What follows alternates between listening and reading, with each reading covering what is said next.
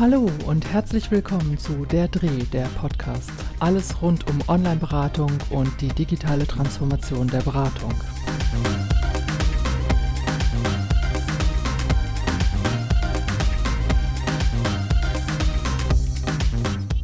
Ja, ich freue mich, ein Interview wieder machen zu dürfen. Diesmal mit Ursula Klupp, einer ja, langjährigen Kollegin der Online-Beratung und inzwischen selbstständig unterwegs in dem Feld. Ursula, du kannst gleich ein bisschen selber noch was zu dir vielleicht sagen. Ich durfte dich vor, oh, es ist schon lange her, vielen, vielen Jahren ausbilden in Online-Beratung, aber da warst du auch schon viele, viele Jahre super qualifiziert in Online-Beratung. Insofern bringst du ja wirklich auch schon ganz, ganz viele Jahre Erfahrung mit.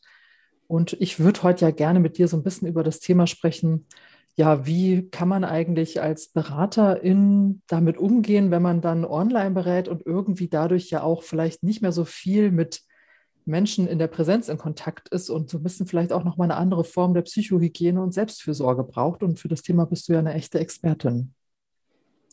Ja, Ursula, magst du ein bisschen erstmal über dich erzählen? Wer bist du eigentlich? Was machst ja, du so? Ja, danke dir.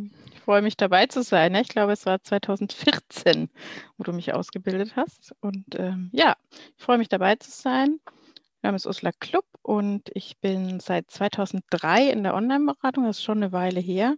Angefangen als Chatberaterin, im Herzen bin ich auch eine Chatberaterin geblieben und inzwischen durch viele Lehraufträge und Ausbildungen und Schulungen für Berater und Beraterinnen selbstständig geworden und kann jetzt nur noch das machen, was ich am liebsten mache, nämlich Berater und Beraterinnen dazu begleiten, den Weg in die Online-Beratung zu finden und wenn sie dort sind, auch ähm, sie zu qualifizieren, Kompetenz zu erweitern, auch da weiterhin zu gehen und sich dran zu bleiben an den Themen rund um die Thema Online-Beratung. Ja, und ich glaube, da kann man ja gar nicht gleich gut einsteigen an der Stelle, weil zu den Kompetenzen, ich meine, da sind wir uns, glaube ich, einig, was so für die unterschiedlichen Formen von Online-Beratung an Schreib-, Lesekompetenz notwendig ist im Schriftlichen oder eben dann auch für die Videoberatung jetzt seit neuestem sozusagen auch ganz andere. Da bist du auch überrascht, oder? Ja. Videoberatung, ja, macht man jetzt auch, genau. Aber ähm, man braucht ja neben diesen, sage ich mal, fachlichen Kompetenzen und auch das Beraten neu zu lernen, ja auch die Kompetenz, glaube ich, damit umzugehen, dass man eben nicht äh, immer in diesem Präsenzsetting ist, wo man meint, zumindest vielleicht auch einen anderen Zugriff auf die Menschen zu haben, mit denen man da gerade spricht. Und wo man ja vielleicht auch an der einen oder anderen Stelle ja so ein bisschen, ich sag mal, manchmal ratlos zurückbleibt mit der einen oder anderen Nachricht, die man so bekommt, oder eben plötzlich keine Nachricht mehr zurückkommt und man sich so fragt, was habe ich jetzt falsch gemacht? Was tue ich jetzt? Also was würdest du so sagen, was sind denn so für dich ganz wichtige Aspekte bei, ja, beim Umgang mit solchen Situationen, mit so ja, Unsicherheiten vielleicht in Beratungskontakten, wenn ich nicht so richtig einschätzen kann, was ist denn jetzt hier gerade los, warum höre ich nichts mehr oder warum ist die Nachricht jetzt so knapp ausgefallen? Hast du da so ein paar Tipps, Ideen, wie man damit umgehen kann oder worauf man achten müsste? Mhm. Also ich glaube, da würde ich gerne noch mal so einen Schritt zurückgehen, weil ich glaube, dass es total wichtig ist, erstmal so sein eigenes Angebot zu kennen und sich damit ja auch konzeptionell ziemlich auseinandergesetzt zu haben. Das ist ja die, die jetzt schon lange dabei sind, für die ist das Usus und total normal. Aber für die, die jetzt so im letzten Jahr aufgesprungen sind auf das Thema, ist das ganz spannend, weil sie sich meistens mit konzeptionellen Fragen machen halt verschiedene Formen, also Telefonberatung, Face-to-Face-Beratung und jetzt plötzlich online, sich damit gar nicht so stark auseinandergesetzt haben. Und in einer Situation, die für mich herausfordernd ist, das ist ja das, was du, glaube ich, gerade angesprochen hast, also für mich als Beraterin oder Berater in der Online-Beratung, kommen die Themen auf den Tisch. Es kommt auf den Tisch, habe ich mich gut in meinem Team organisiert, habe ich ein gutes Zeitmanagement. Wann gucke ich jetzt zum Beispiel bei E-Mail-Beratung am Freitag das letzte Mal in die E-Mails? Was macht das für Herausforderungen äh, mit mir? Habe ich einen ruhigen Arbeitsplatz? Habe ich das im Team organisiert? Arbeite ich von zu Hause? Bin ich in der Beratungsstelle? Wie ist das alles eingefügt? Die, die schon lange dabei sind, die haben, es ist, wenn ich auch Kompetenzerweiterungsseminar, ist es total normal, ne, dass die Tür zu ist oder dass keiner reinkommt, jetzt auch bei Videoberatung, ähm, sondern es ist total klar, aber für die, die neu dabei sind, ist es sehr, sehr so ein un gewisses Medium, wie gehe ich denn wirklich damit um und wie kann ich das, was ich von Face-to-Face, -face, kann ich dann auch darüber ersetzen. Aus meiner Sicht geht es erstmal darum zu gucken, kenne ich mein Angebot? Kenne ich mein Angebot? Wo sitze ich? Bin ich da alleine und fühle ich mich an dem Ort, wo ich bin, sicher oder nicht? Und was brauche ich, um mich sicher zu fühlen? Mit mir, mit meinem Team, mit vielleicht auch, was müsste ich noch klären mit meinem Auftraggeber und auch im Kunden-Klientinnen-Kontakt. Wenn du jetzt sagst, sicher fühlen, was glaubst du denn, was ist denn das für eine Form von Sicherheit? Also wie, wie kann ich die denn erlangen? Was könnten das, also du hast ja auch sehr viele Seminare in der Richtung gegeben, aber was, was könnten das denn für Themen sein, ähm, die einen da beschäftigen, so im Sinne von, hm, da habe ich eine Unsicherheit oder, ah, da merke ich jetzt, jetzt kriege ich eine Sicherheit? Mhm. Also ich glaube, das ist sehr viel mit dem Thema auch zusammenhängt. Ne? Kenne ich mich auch, habe ich eine Ausbildung oder eine Schulung auch gemacht in, dem Beratungs, in der Beratungsform, die ich ähm, anbieten möchte, ähm, habe ich geklärt, wo ich ähm, ähm, wo ich bin, wo ich sitze und da alles geklärt, dass ich ein ruhiges Umfeld für mich habe. Kann ich mich, an wen kann ich mich wenden, wenn ich nicht mehr alleine weiterkomme? Kann ich mich an jemanden wenden und das auch im Team zu klären? Ist ja manchmal noch so, dass die Online-Beratung, naja, das macht man ja so nebenbei, das brauchst du ja keine Unterstützung, aber dass das auch eine Form von Unterstützung aus dem Team bedarf und auch eine Anerkennung an der Stelle und damit eben auch in der Unterstützung, vor allem in Situationen, die sehr ähm, sorgenvoll behaftet sind. Weil in der Regel kommt die Herausforderung, also entweder der Ratsuchende, die Ratsuchende hat eine schwierige Situation, dann ist es für mich herausfordernd, oder ich bin herausgefordert aufgrund der Beratungsbeziehungen, dass vielleicht auch jemand mich angeht oder sowas in der Richtung. Oder es ist eben einfach aufgrund der konzeptionellen Fragestellungen etwas, was mich ähm, belasten könnte. Ja, und du hast ja, finde ich, was Wichtiges gesagt, so dieses kenne ich mein Angebot. Und für mich würde jetzt auch, ähm, weiß ich, korrigiere mich, wenn, wenn du was anderes meinst, aber für mich würde da auch so dahinter stecken, so dieses, was ist so unsere Vorstellung davon, wie wir Online-Beratung machen, und zwar angefangen von so ganz pragmatischen Dingen, von wie schnell antworten wir in der textbasierten Beratung zum Beispiel auf eine E-Mail oder wie häufig auch in einer Woche, ne, wie viel Kontakt findet da statt, dass man da irgendwie auch einen gemeinsamen Standard hat und es nicht irgendwie so die eine Superberaterin gibt, die fünfmal am Tag antwortet und die anderen äh, antworten irgendwie einmal in der Woche. Äh, also wie, wie organisieren wir uns? Das habe ich so rausgehört als, als einen Punkt, den du jetzt gerade so genannt hast aber auch, ähm, ja, was mache ich wann? Ne? Also gerade wenn ich vielleicht unterschiedliche Formen von Online-Beratung anbiete und nicht nur Videoberatung oder nur E-Mail-Beratung, also wann wechsle ich auch? Wann wechsle ich auch in die Präsenz? Und äh, naja, da ist auch die Frage, wie kriege ich das überhaupt hin? Manchmal wollen das die Ratsuchenden ja gar nicht unbedingt. Aber hast du da so ein paar Hinweise noch so für ja, diese Selbstorganisation? Also du hast ja schon so Punkte genannt, so ich muss irgendwie gucken, dass ich einen ruhigen Arbeitsplatz habe, dass das auch verstanden wird von meinen Kolleginnen und Kollegen, dass wenn ich da jetzt eine E-Mail schreibe, dass das nicht mal eben so was nebenbei ist, sondern schon was, wo ich eben ein Beratungsgespräch führe, nur dass der andere gerade nicht vor mir sitzt. Also gibt es noch weitere Punkte so in Sachen Selbstorganisation? Du hast es schon so ein bisschen angerissen, so wann, wann checke ich Freitagnachmittag nochmal die Mail und stelle fest, oh, Klient in Krise, was mache ich denn jetzt? Ja, das Wochenende ist gelaufen.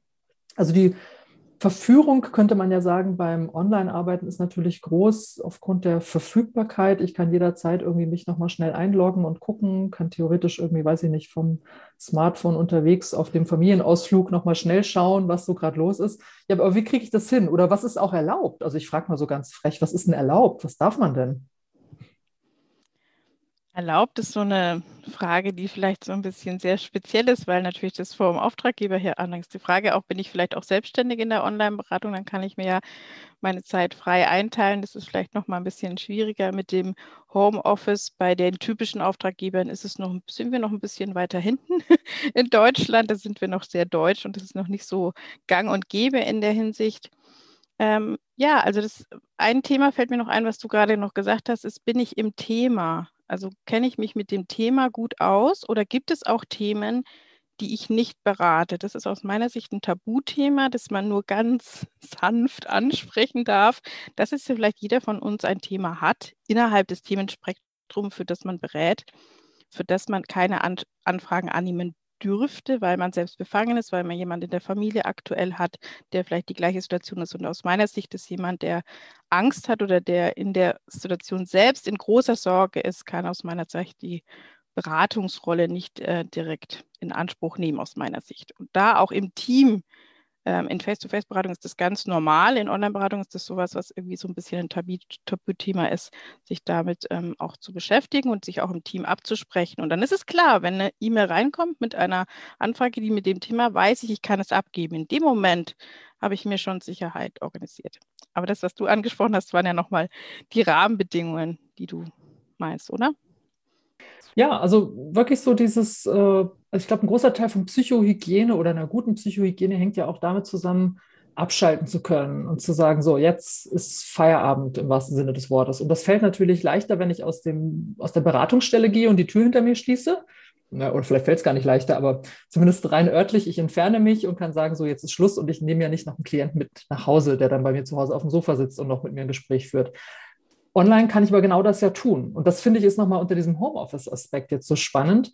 Also Online-Beratung aus dem Büro ist vielleicht auch nochmal was anderes als Online-Beratung aus dem Homeoffice. Und dann auch noch Videoberatung, ja, wo ich dann auch noch von meinem, naja, außer ich habe den schönen verschwommenen Hintergrund, aber auch da zeige ich ja ein bisschen was, ne, wo ich auch noch von meinem Umfeld was zeige und jemanden ja irgendwie doch zu mir nach Hause hole. Ähm, das meine ich. Also was, was ist denn da aus deiner Sicht wichtig zu beachten? Oder eben, naja, das habe ich, also ich sage es ja so ein bisschen, bisschen suffisant, so was ist denn erlaubt oder nicht erlaubt? Naja, klar, da hast du die Rahmenbedingungen schon genannt, die so einen Unterschied machen. Aber gibt es vielleicht so ein paar Empfehlungen, wo du sagst, da drauf gucken und darauf achten? Genau.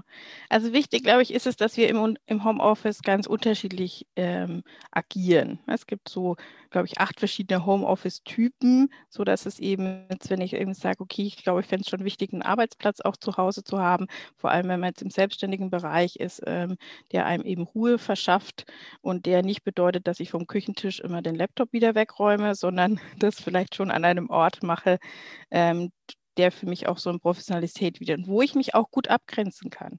Also brauche ich eine Tür, das auch für sich selber zu begucken, brauche ich ein, eine Tür, in die ich reingehen kann. Dann wäre ein Arbeitszimmer natürlich von Vorteil. Oder reicht es auch, Rituale zu machen? Also viele, die im Homeoffice sind, machen dann, dass sie zum Beispiel immer irgendein Ritual, also ich hole mir ein Wasser, öffne das Fenster, also zum Beispiel ich hole mir ein Wasser, ich öffne das Fenster und bereite mir ähm, alles vor und spiele immer ein bestimmtes Lied ab. Und dann weiß ich, ah, ich bin jetzt in dem Arbeitssetting. Und das Gleiche mache ich, wenn ich auch wieder aus dem Homeoffice herausgehe, sodass es vielleicht wichtig ist, sich kleine Rituale zu schaffen. Viele gehen dann auch nochmal einen Schritt vor die Tür, nachdem sie die Arbeit beendet haben, ähm, das auch so zu machen. Aber es ist ja auch so, dass man eventuell auch immer nur ein paar Stunden eben arbeitet. Und das sind so kleine Kniffs auch dafür ähm, sehr hilfreich.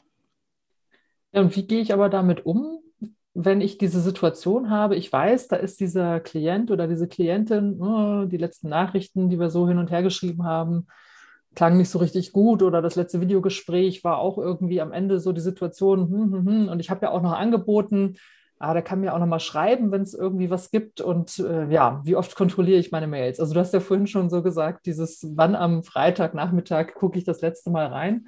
Ja, und was muss ich mir aber auch für einen Puffer einplanen? Denn wenn ich am Freitagnachmittag sage, ich gucke um 15 Uhr das letzte Mal rein und um 14 äh, Uhr kam irgendwie eine Mail, die ich um 15 Uhr abrufe, die jetzt nicht so gut klingt, ja, was dann? Und wie gehe ich mit dieser Situation um, wenn mein Auftraggeber sagt, also können ja mal das Beispiel nehmen, ich bin irgendwo angestellt und äh, mein Arbeitgeber sagt, am Wochenende arbeiten wir nicht, äh, unter der Woche wird bei uns gearbeitet ähm, ja, was mache ich denn mit dieser Krisennachricht, die ich dann da gekriegt habe? Wie komme ich denn dann gut übers Wochenende? Oder antworte ich dann doch nochmal, aber hm, will ich dann am Samstag nochmal reinschauen? Also du siehst schon, ne, das sind so meine Themen, die ich so hätte, äh, da nochmal verführt zu sein, nochmal zu gucken, ob jetzt dann doch alles okay ist oder nicht oder so, ja. Ja, ich glaube, die erste Antwort ist geht so ein bisschen aufs Endgerät. Ne? Also von wo aus mache ich das? Habe ich, kann ich das von meinem Computer oder Laptop abrufen oder könnte ich es auch von meinem Handy abrufen? Da würde ich schon, ähm, wenn es irgendwie gemüt bei dem Computer, bei dem Laptop oder Tablet auch bleiben, um eben sozusagen ein Gerät zu haben, wo ich die arbeite. Vielleicht auch sogar im Homeoffice ein Arbeitsgerät zu haben und ein privates Gerät, sodass das eben den Unterschied macht. Ich glaube, bei vielen Auftraggebern ist es, gibt es dann auch wirklich noch viel verschärftere Regeln im Sinne von, dass es nur ein bestimmter Computer Computer, auf dem nur eine bestimmte Sachen drauf sein dürfen, auch aufgrund des Datenschutzes, ähm, wo das auch im Homeoffice auch gemacht werden darf. Und ähm, ich kenne dieses verführerische Gefühl, sich dann ähm, nochmal eben einzuloggen. Meine Erfahrung ist vor allem auch am Anfang, ne? also wann gucke ich in die Mails, gucke ich am besten, also es, ich sehe jetzt hier immer nur E-Mail-Beratung, auch jetzt Messenger-Beratung zum Beispiel, auch wenn ich das über, kann man ja auch über den Desktop oder über den Laptop machen, das darüber tatsächlich zu machen, wenn Sie das Handy immer dabei haben,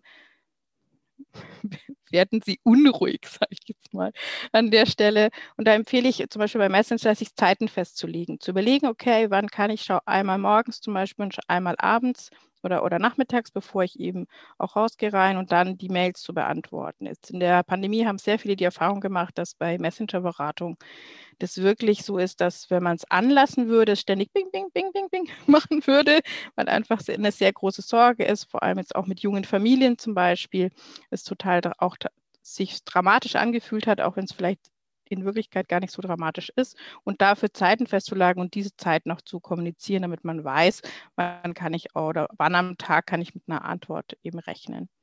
Und bei der E-Mail-Beratung jetzt zum Beispiel, das ist ja den Freitagnachmittag hatten wir ja schon, da geht es darum, dass ich bei schwierigen Situationen oder auch gefährlichen Situationen darauf eingehen muss, in dem Moment, wo ich davon erfahre.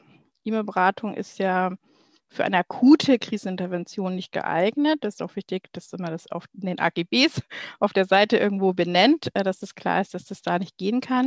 Und dann ist eben die Frage, arbeite ich zum Beispiel bis 16 Uhr?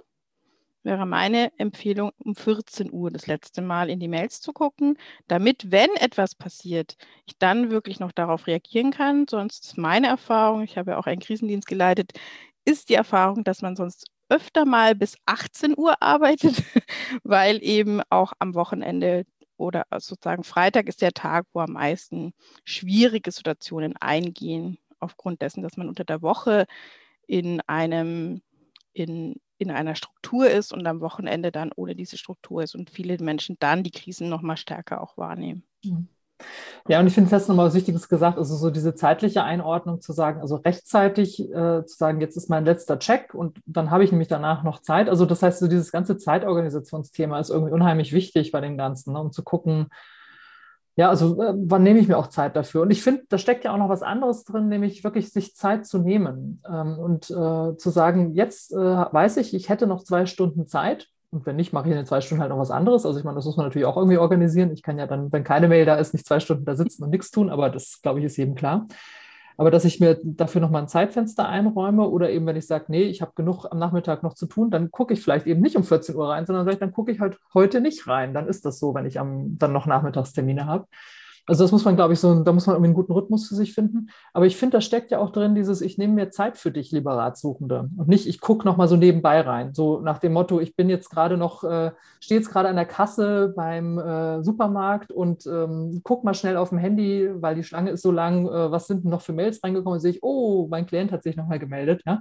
Also das wäre ja auch so genau dieses Nebenbei, wo wir eigentlich immer als Online-Beraterinnen, Online-Berater propagieren, nee, das mache ich eben nicht nebenbei, so mal eben eine Mail lesen und schreiben. Also insofern muss ich mir wirklich die Zeit auch nehmen und das ist ja, finde ich, auch eine Form von, von Anerkennung und Wertschätzung den Klientinnen und Klienten gegenüber zu sagen, ähm, ich gucke nicht eben mal am Wochenende noch kurz rein, sondern wenn ich reingucke, dann bin ich jetzt da und dann habe ich Zeit und dann bin ich auch voll da und ähm, ja, und werde letztendlich auch dafür bezahlt, dass ich das in dem Moment tue und mache das nicht irgendwie als meine Freizeitbeschäftigung äh, nochmal. Und ich meine, gut, da können wir natürlich, das ist ja schon genannt, nochmal ausdifferenzieren und sagen, natürlich die, die ehrenamtlich sowas machen. Und da sind die Angebote ja auch gerade darauf abgezielt, am Wochenende und in den Abendstunden Angebot zu machen. Da ist es natürlich was anderes. Aber da bin ich eben genau auch in diesem anderen Setting mit zu sagen, das ist jetzt mein Ehrenamt und äh, da mache ich das gerne samstags. Wobei auch da ähm, für Ehrenamtliche natürlich gilt, auch die müssen gut auf sich aufpassen, ne? weil da ist es ja dann nochmal weniger Struktur, als ich es vielleicht in einem dienstlichen Kontext habe, wo ich einfach weiß, okay, vier Stunden in der Woche sind Online-Beratungszeit. Ne? Beim Ehrenamt kann das ja mal schnell ausfransen. Ja. ja, was hast du noch für Hinweise vielleicht, so gerade auch dann mit so schwierigen Situationen? Also angenommen, ich habe das alles, ähm, alles richtig gemacht, ich habe meine Arbeitsorganisation gut, und äh, weiß, was ich tue und äh, habe auch meine Notfallpläne. Aber trotzdem ja, gibt es ja Situationen in Beratungen und du hast ja schon gesagt, das kann ja ganz unterschiedlich sein. Das kann das Thema vom Ratsuchenden sein, das kann bei mir irgendwas auslösen, was schwierig ist. Aber was kann ich denn so ganz grundsätzlich vielleicht noch tun in solchen Situationen, um mich irgendwie zu entlasten? Du hast ja schon gesagt, Kolleginnen und Kollegen, das ist man ja manchmal wirklich sehr als Einzelkämpferin unterwegs oder gerade Selbstständige haben halt keine Kolleginnen und Kollegen. Also was gibt es vielleicht auch jetzt fernab, sage ich mal, von auch natürlich Supervision oder ähnlichem, was man macht, so für, für einen wirklich so selbst als Möglichkeit, sich da in so einer vielleicht auch konkreten, akuten Situation, wo ich merke, boah, das belastet mich jetzt richtig, sich da irgendwie zu entlasten, sich ein bisschen zu ja, regenerieren. Hast du da ein paar Ideen? Mhm. Also ich habe zum Beispiel in dem Kompetenztraining, das ich für erfahrene Online-Beraterinnen anbiete, so eine Art äh, Reflexionsfragebogen zum Beispiel bezieht sich wieder auf textbasierte Online-Beratung, wo man so ein bisschen für sich nochmal so Revue passieren kann. Okay, es war jetzt eine schwierige Situation und wie bin ich damit umgegangen und auch vielleicht die jetzt bei Messenger und bei E-Mail-Beratung die vorhergegangenen Mails auch nochmal in Bezug zueinander zu setzen und zu gucken, okay, wie bin ich dann und wie fühle ich mich jetzt damit und brauche ich jetzt dann und dann am Ende der Liste für sich auszusagen, okay, ist das jetzt gut?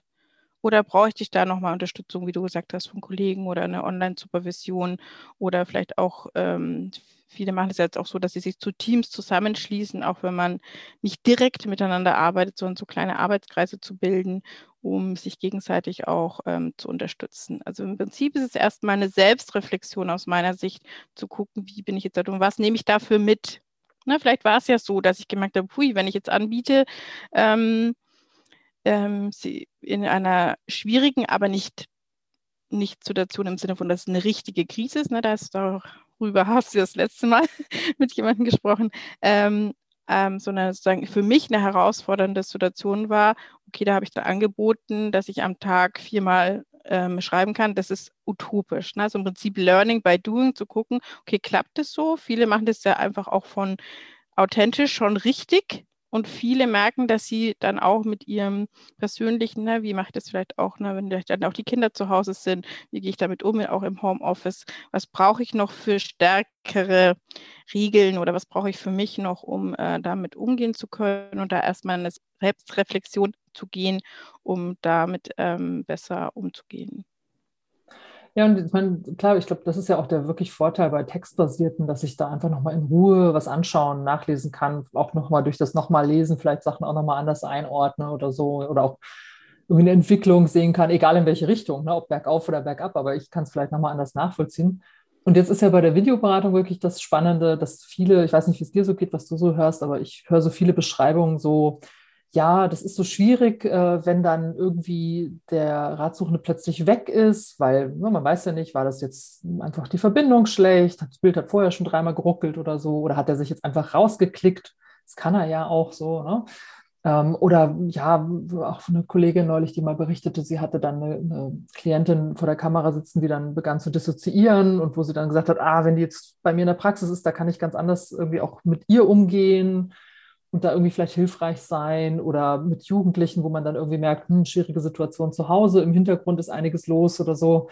Also dieses Einblick in so eine andere Welt äh, und, und, natürlich auch vor allen Dingen in diese ja, private Welt des, des Klienten zu kriegen und gleich, also da nah, unheimlich nah dran zu sein und gleichzeitig so unglaublich weit weg zu sein. Also so ein totales Paradoxon ja eigentlich, ne? von so einer Nähe und trotzdem einer totalen Distanz. Also nicht, nicht Nähe durch Distanz, wie wir es gerne in der E-Mail-Beratung ja ähm, beschreiben, sondern eher ja, hm, Distanz durch Nähe, könnte man fast sagen, ne? im, im Video-Setting irgendwie. Also hast du fürs Video noch irgendwie ein paar Ideen oder Hinweise, was kann ich denn da in solchen Situationen machen? Ne? So auf einmal zack, Bild weg, Mensch weg, ich habe keine Möglichkeit, da irgendwie zu reagieren oder Leute stehen ja auch auf während des Gesprächs und verschwinden plötzlich mal aus dem Bild oder plötzlich geht bei denen zu Hause irgendwie Remi Demi los und ich bin da irgendwie noch so mit live dabei. Ja? Hast du da irgendwie ein paar Ideen? Also man kann vieles schon abfangen ganz am Anfang. Aus meiner Sicht geht man in der Videoberatung ja auch in verschiedene Rollen nämlich zum Beispiel auch ganz am Anfang eine Gastgeberinnenrolle. Und in der Gastgeberinnenrolle werde ich ja wahrscheinlich am Anfang irgendwie einen Kontakt geben, bevor überhaupt die Videoberatung anfängt. Und wenn man dann eine Mail schreibt und den Link zum Beispiel verschickt, schon einfach so ein paar Hinweise zu geben. Na, so, was können Sie für sich machen, um sich eine ruhige Beratungsatmosphäre zu ermöglichen. Ne? Vielleicht ein paar Ideen, das Telefon auszumachen, bin ich allein im Raum. Also da ein paar Sachen schon mitzuschicken oder ähm, eventuell auch einen Technikcheck anzubieten. Für viele, viele ist es ein großes Fragezeichen, wie mache ich das Video? Also wo auch schon viele Berater und Beraterinnen erlebt haben, dass Leute dann online gehen und keine Kamera haben, weil, weil man das, weil man es so wenig kennt trotzdem, obwohl es sehr stark in unserem Alltag jetzt schon ist, dass ich es eben nicht weiß, also nochmal aufzuschreiben, was brauche ich denn alles dafür und vielleicht einen fünf Minuten Technikcheck zu machen, einmal das zusammen einrichten, zu gucken, klappt das? Das war schon schlaflose Nächte bei Ratsuchenden überbrücken kann an der Stelle auch. Und dann auch am Anfang des Gesprächs in diese Gastgeberinnenrolle zu gehen und sagen, okay, wie sitzen Sie? Sitzen Sie gut? Ähnlich wie wir es auch bei Telefonberatung machen. Und wer ist denn noch da? Und dann weiß ich, ob noch jemand am Sofa sitzt der dann plötzlich reinquatscht, was mich total irritieren würde als Berater oder Beraterin. Oder weiß ich, dass die Person alleine in der Wohnung ist, also kann maximal jemand an der Tür klingeln. Da ist es ja einfach, das ist einfach, das sind wir so gewohnt, wenn wir im häuslichen Umfeld, dass wir dann trotzdem aufspringen, da vielleicht auch eine Gelassenheit drüber zu haben, zu wissen, es kann passieren oder wenn das Telefon klingelt, dass man trotzdem eben aufspringt. Und gleichzeitig zu wissen, dass, dass wenn sich jemand bewusst auslockt, es ja auch eine Handlungskompetenz von Videoberatung ist. Also dass sich im Prinzip die Kontrolle verstärkt, ist verstärkt beim Ratsuchenden und er hat die Macht, jetzt mal in dem Moment auch. Das ist schwer auszuhalten. Ich kann auch verstehen, dass das total ähm, einen selber irritieren kann und für einen selber sehr belastend ist. Oh Gott, was mache ich jetzt? Aber wenn ich vorher mir Gedanken darüber gemacht habe, was kann passieren und dann überlege, okay, was hat man vielleicht auch ausgemacht bei technischen Störungen? Wenn man da zum Beispiel ausgemacht hat, ich rufe sie dann an, könnte ich ja auch in dem Moment, bei Video habe ich oft die Telefonnummer, ähm, dann auch da einfach anrufen und nochmal kurz nachfragen und nochmal kurz nachzuhaken oder zu gucken, warum sich jemand ausgelockt hat. In unserer Ausbildung zur Online-Beratung haben wir, glaube ich, 15 Punkte, was, was sein kann, warum jemand plötzlich weg ist, was auch bei der Schriftbasierten ja auch so ist. Ähm, da sich ein bisschen davon zu distanzieren. Auf der anderen Seite ist es auch so, dass es einfach sehr neu und unheimlich ist, auch für uns Berater und Beraterinnen. Ich merke jetzt so nach einem über einem Jahr fast täglich hier in dem Videosetting so bin ich, merke ich, kann mich nicht mehr so viel erschrecken, was da noch passieren kann, dass es auch einfach Übung ist. Ne? So wie wir in der dritten Klasse, das ist immer einer meiner Beispiele, haben wir Aufsatz schreiben gelernt, damit wir es beim Abi können. Und so ist es ein bisschen in der Online-Beratung, in der Face-to-Face-Beratung sind wir teilweise 10, 15 Jahre, kennen wir das Setting. In der Regel haben wir das Setting auch nicht gebaut, Ne? Also wir haben nicht Stühle bestellt und überlegt, wo ist, wo ist die Anmeldung und wie mache ich das und wo ruft wer wie an, sondern da gibt es ganz gesettelte Abläufe, die wir eben in Videoberatung erst schaffen müssen. Und in dem Moment, wo ich hier auch im Sinne der Selbstfürsorge, was wir vorhin hatten, ruhig sitze, meinen Bereich kenne, alles um mich herum habe, was ich brauche. Das heißt, wenn auch eine schwierige Situation eintritt, hier auch Taschentücher habe, um die in die Kamera zu halten und sagen, ich bin für Sie da, ich würde Ihnen jetzt gerne ein Taschentuch geben. Wir können so viel mehr machen, als wir denken. Oft geht es auch nur um die Ecke zu denken und ähm, mit dem Setting ein bisschen zu, zu jonglieren und zu gucken, was kann denn in dem Fall auch ähm, passieren. Das war ein schönes Schlusswort, wie ich finde. ja, und einfach, also nein, du hast es, finde ich, nochmal gut auf den Punkt gebracht, einfach auch also eine, eine Offenheit zu haben, sich klarzumachen, ich bewege mich jetzt in einem wahrscheinlich ganz neuen Raum und Setting, ob jetzt schriftlich oder per Video oder beides oder im Messenger. Das muss ich halt, also da muss ich auch erstmal Routinen entwickeln. Und ich glaube, alle, die Face-to-Face-Beratung schon viele, viele Jahre machen, können sich auch gut zurückerinnern, so an die ersten Gespräche in der Präsenz, ja, wo ja auch die Aufregung groß war, Sachen schief gingen, man danach unzufrieden war, äh, verunsichert war, ob das jetzt bei den Klientinnen und Klienten gut ankam. Und ich glaube, ein Stichwort, das du gesagt hast, so dieses Thema Kontrolle. Und ich glaube, das ist, was viele erleben, ne? dass ich jetzt Kontrolle noch mal mehr abgebe und auch übergebe. Also nicht nur, ich gebe sie ab, ich verliere sie, sondern jemand anders kriegt sie. Und das finde ich ist ja auch nochmal im Sinne der Selbstreflexion spannend, sich mal bewusst zu machen, wie viel du hast gerade so, ne, das Macht so als äh, Stichwort genannt, wie viel Macht wir als Beratende haben in der Präsenzsituation. Und jetzt tauschen wir mal die Rollen so ein bisschen und geben mal die Macht an die Klienten.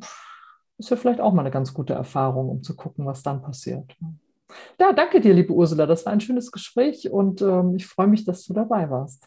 Danke dir für die Einladung. Danke fürs Zuhören und bis zum nächsten Mal bei Der Dreh, der Podcast. Alles rund um Online-Beratung und digitale Transformation der Beratung.